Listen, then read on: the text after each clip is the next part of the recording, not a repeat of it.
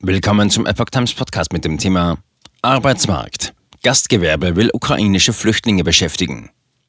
Ein Artikel von Epoch Times vom 7. März 2022. Das Gastgewerbe will schnell ukrainische Flüchtlinge beschäftigen. Durch zwei Jahre Corona-Pandemie mit neun Monaten Lockdown seien Zehntausende Mitarbeiter in anderen Branchen verloren gegangen, sagte die Hoga Hauptgeschäftsführerin Ingrid Hartges den Zeitungen der Funke Mediengruppe. Da jetzt die Pandemie abebbe und es viele freie Stellen in der Branche gebe, können sich daraus für geflohene Menschen aus der Ukraine Beschäftigungsmöglichkeiten ergeben, wie sie sagte. Mittelfristig könne das Gastgewerbe damit einen Beitrag leisten, die Kriegsflüchtlinge bei der Integration in den deutschen Arbeitsmarkt zu unterstützen. Unsere Branche bietet dafür gute Möglichkeiten, sagte Hartges. Im Moment stehe aber auch in ihrer Branche die schnelle Hilfe für die geflüchteten Menschen aus der Ukraine im Vordergrund.